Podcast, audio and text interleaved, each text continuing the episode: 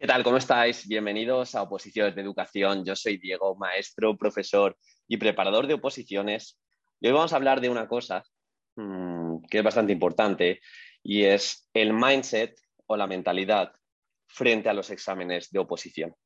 Y en concreto vamos a hablar de los exámenes difíciles. Y es que esto me ha inspirado a hacerlo. David Fuentes, que el otro día subió un audio sobre exámenes difíciles. Y, me recordó a cuando yo oposité. Cuando yo oposité, ahora, ahora os comentaré en detenimiento lo que me ocurrió en el supuesto práctico. Y os lo anticipo porque os puede pasar en la programación, os puede pasar en el tema, os puede pasar en el supuesto. Y quiero que tengáis la mentalidad correspondiente, mejor dicho, la mentalidad adecuada para hacer un buen papel. Así que si te queda poco para opositar o si te queda mucho, mantén esta mentalidad para hacer un buen papel. Antes de nada, deciros que hoy justo a las 8 voy a hacer un webinar, que puedes apuntar en las notas del programa. Voy a hacer un webinar sobre las funciones ejecutivas en el aula. Lo importante que es desarrollar las funciones ejecutivas y entender el cerebro para así enseñar de una forma mucho más eficiente. Y, y, bueno, recordaros que hasta la semana que viene vais a tener mi curso de metodologías activas que lancé hace unos días a 97 euros. Es una promoción, ya sabéis, una formación de un año en formato vídeo, donde ya tenéis prácticamente todo el contenido para disfrutar, eh, en, el que, en la que hablamos de neurodidáctica, eh, las diferentes metodologías activas como aprendizaje basado en proyectos, aprendizaje cooperativo, cómo gamificar para cautivar al alumnado y crear hábitos, aprendizaje basado en proyectos, aprendizaje servicio, educación digital, diseño universal de aprendizaje, todo enmarcado en un contexto para opositores y también para docentes. Es decir, yo quiero que en este año de formación por 97 euros eh, dejéis huella tanto en el tribunal si estáis opositando como en vuestros alumnos, que todos y todas somos docentes. Y dicho esto, también lo tenéis en el programa. Vamos a empezar. Eh, ¿Qué ocurre muchas veces en las oposiciones? Que, sobre todo las de educación. Que la propia dificultad de la oposición no la marca el contenido no la marcan las pruebas como tal, sino la marca la competitividad que hay y la competencia respecto a todos los opositores y opositoras que se presentan. Y esto es así. Y puede haber varios tipos de exámenes, y esto también quiero que lo, lo tengáis muy presente. Puede haber exámenes sencillos en los que para hacer un buen papel o para desmarcarse, pues vas a tener que aportar un valor añadido porque todo el mundo lo va a hacer, digamos, de cinco, va a cumplir los criterios y los ítems que marca el tribunal.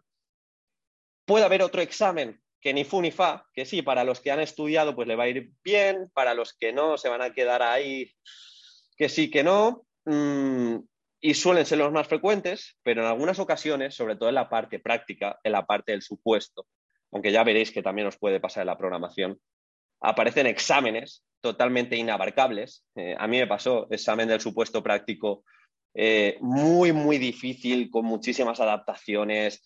Ni en, ni en, la escuela más diversa te podía tocar algo tan complejo. Y, y todo mal, espacios reducidos, eh, mala relación con los docentes, mala relación en, en, en vuestro alumnado. Y, y, te dan ganas de dejar, de dejar el examen. Tú lo, tú lo recibes y dices, he hecho multitud de supuestos, me he enfrentado a muchas prácticas, pero ni una ha sido como esta, ni una ha sido como esta. Y aquí es donde yo os adelanto el camino a tomar. A mí me dieron ganas, yo tuve que hacer dos supuestos en dos horas. El primero más eh, factible, por así decirlo, pero el segundo, como digo, fue la guerra. Es el primero, llegó el segundo y me dieron hasta tres veces ganas de dejarlo. Y decir, escribo lo que pueda, pero no lo voy a completar.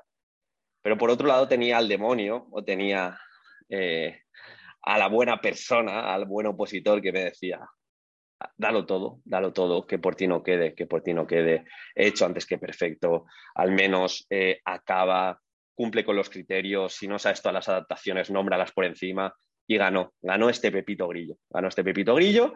Eh, me fui fastidiado a casa porque la sensación es irse fastidiado a casa, pero ahora en perspectiva me doy cuenta que muchos opositores se levantaron. En el momento que vieron ese supuesto, se levantaron y se fueron.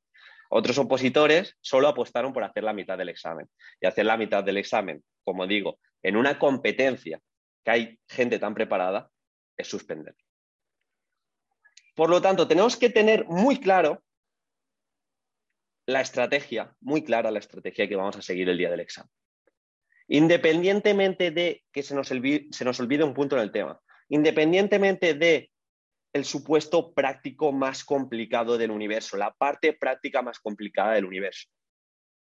Las oposiciones cuentan cuando estás frente al examen. Y bajo ningún concepto te puedes levantar e ir, porque ahí estás perdiendo.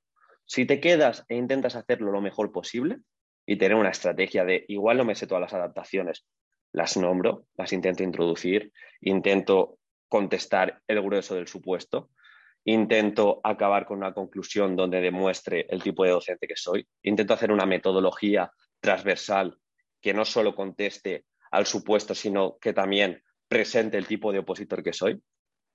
Todo esto va sumando. Muchas veces por la complejidad del examen, por los nervios, por las emociones que tenemos, baremamos mal el examen. Y lo que pensamos que es un 4, es un 5, quizá, como no conoces al resto de opositores, es un 8 o un 9, como me pasó a mí. Yo me fui a mi casa, os lo aseguro, diciendo, ¿para qué? El año que viene tendré más suerte, o al siguiente. Pero estas oposiciones se acaban aquí, por este segundo supuesto. Y esa sensación que tenía en la cabeza no era objetiva, no era objetiva. Acabé sacando un 9,3 o un 9,4 en el supuesto. Pero la nota es anecdótica. Lo que, lo que os quiero decir es que estuve a esto de dejar de escribir, estuve a esto de decir, no puedo con este supuesto. Y en muchas ocasiones, cuando viene el examen complicado, es cuando dentro de tu cestita o de tu bagaje de recursos hay que decir, con esto voy a dar el 100% y ya veremos, ya veremos qué ocurre. Y esto es la programación igual. Os lo cuento en el curso de 101 trucos también. Eh, te pueden hacer preguntas o no. A mí me decían en la academia, Diego, si te hacen preguntas es muy buena señal. Si son pesados con las preguntas es que les vas a gustar y quieren saber más de ti. Puede ser, o puede también que estén muy cansados y si en tu comunidad no bareman las preguntas como tal, que no te hagan ningún tipo de pregunta. En mi caso fue una hora, una hora de exposición, que la jugué yo solo que no recibí feedback de ningún tipo. Nada. En muchas ocasiones el presidente se levantó, miró hacia abajo, no me daba feeling, no me daba feedback y saqué un día, y saqué un día.